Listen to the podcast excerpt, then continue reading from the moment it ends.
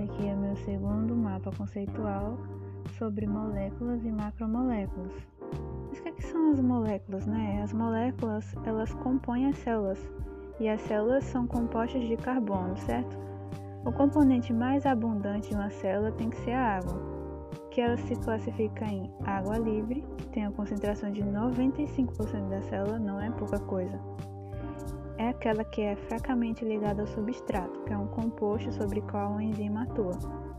Funciona como solvente, permitindo o crescimento de microorganismos e reações químicas, e que é eliminada com facilidade. Além dela, a gente tem a água ligada, que compõe 5%, certo? De concentração. Ela é fortemente ligada ao substrato, mas é difícil de ser eliminada e ela não é utilizada como solvente e retarda reações químicas. Substrato é basicamente é, o que sobra de uma reação química, certo? Certo, reações químicas. Os átomos eles podem trocar elétrons, estabelecendo ligações químicas covalentes e iônicas. A ligação covalente ela é ligação mais forte, sabe? São ligações mais fortes. A distância dessas ligações é pequena e nela é um compartilhamento de elétrons. Elas compartilham elétrons. As células, como dito anteriormente, são formadas por compostos de carbono, e alguns se repetem, como a metila, hidroxila, carboxila, fosforila e amino. São os grupos mais conhecidos, basicamente. Então, as células elas contêm quatro famílias principais de moléculas orgânicas. Primeiro, a gente fala dos açúcares, que formam polissacarídeos, glicogênio e amido nas plantas. O glicogênio é exclusivo, certo? Dos seres humanos e das células eucariontes. Polissacarídeos, que são polímeros formados por, por numerosas unidades de glicose, certo? Podem ter função energética e estrutural. Depois a gente fala sobre ácidos graxos, certo? Os ácidos graxos eles formam gorduras e membranas lipídicas. Uma membrana muito conhecida é a membrana plasmática, que é a membrana que envolve todas as células, define os limites e os compartimentos celulares, e além disso mantém as diferenças essenciais entre os meios intra e extracelular. Depois a gente fala sobre o aminoácido, que tem no mínimo um grupo carboxila, certo? Carboxila, que é COH, e uma amina, CH2 ligadas a um átomo de carbono. 20 aminoácidos estão presentes nas moléculas de proteínas. É, esses aminoácidos formam as proteínas essenciais para o nosso corpo. Depois a gente tem os nucle nucleotídeos, que formam os ácidos nucleicos, como o DNA e o RNA. Os nucleotídeos, a estrutura dele é formada por uma pentose, mais um grupo fosfato, mais uma base nitrogenada, que pode ser uma adenina, uma timina, uma citosina, uma guanina e no caso do RNA, né, no lugar da timina a gente tem a uracila. Elas se ligam formando uma fita de DNA, os nucleotídeos no caso. Nas células existem vários isômeros que são monossacarídeos, sabe? Com a mesma fórmula química, mas a estrutura química e física é diferente. Falando sobre açúcares, a gente tem os carboidratos, que são basicamente nossa forma mais fácil de conseguir energia.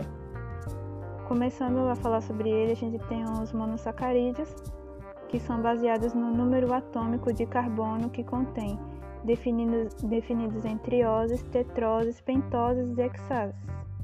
A ribose e desoxirribose são pentosas, presentes nos nucleotídeos. A glicose é uma hexose, que é uma fonte primária de energia da célula. Depois a gente tem os disacarídeos, que são açúcares formados pela união de dois monômeros de hexoses.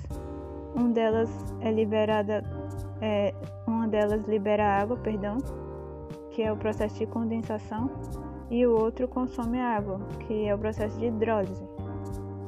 Um disacarídeo importante dos mamíferos é a lactose, que é o açúcar do leite. Depois a gente fala sobre os oligosacarídeos. Eles são unidos por lipídios e proteínas, fazendo parte de glicolipídios, que é o carboidrato mais lipídio, e glicoproteínas, que é um carboidrato mais uma proteína, certo? As cadeias desses carboidratos muitas vezes são ramificadas, tendo a união de vários monossacarídeos. Todos os carboidratos têm função estrutural, que é basicamente a formação dos organismos. Como os insetos possuem uma estrutura chamada de quitina, o exemplo é a barata, quando a gente pisa nela, ela faz crack, não é? Então aquele barulho lá é tipo um rompimento da estrutura dela, que é chamada de quitina. A gente também tem a queratina, que é responsável por formar a maioria dos nossos fios de cabelo, né? E as nossas unhas.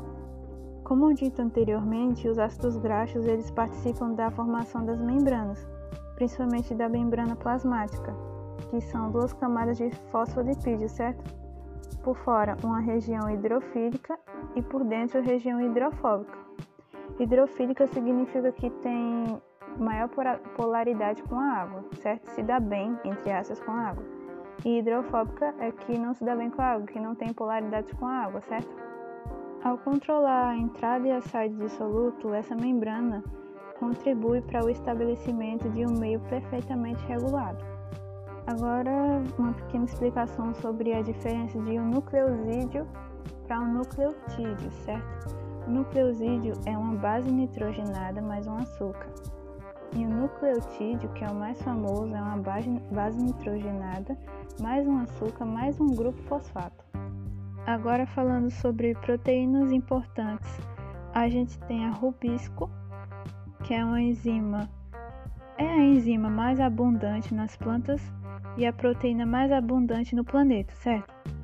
Ela capta dióxido de carbono procedente do ar e um açúcar existente na molécula chamada RUDP. A reação entre estes dois reagentes dá origem a duas moléculas de açúcar PGA. A gente também tem a tubulina, que é a proteína responsável por sintetizar micro, microtúbulos e as histonas, que compactam o DNA nos cromossomos.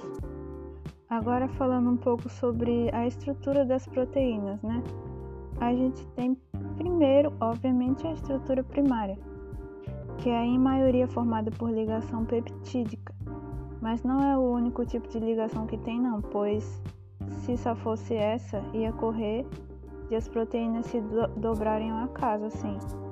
Por isso, suas ligações peptídicas são dobradas de forma muito regular e constante para cada tipo de proteína. Na estrutura secundária, as cadeias se dobram e se enrolam de modo complexo para formarem uma organização espacial definida e típica dessa proteína. Na estrutura terciária, que é adquirida através de secundária, quando a proteína dobra-se outra vez sobre si mesma, formando estruturas esféricas ou alongadas. A estrutura quaternária é formada por uma cadeia polipeptídica que pode ser igual ou diferente, chamada de monômero. O tipo, o tipo específico de como os monômeros se ligam define esse tipo de proteína. A estrutura se mantém graças a ligações fracas, como as de hidrogênio. Por meio dessas estruturas são formadas várias estruturas importantes, como os micro, microtúbulos, perdão, microfilamentos, capsômeros dos vírus e processos enzimáticos. A maioria das proteínas presentes nas células são as globulares, como a hemoglobina, mioglobina, hemocianina que no caso são proteínas com atividades enzimáticas e proteínas das membranas celulares. Além dessas, há proteínas fibrosas como o colágeno e a queratina. Então foi isso, espero realmente que tenha ficado claro e até a próxima!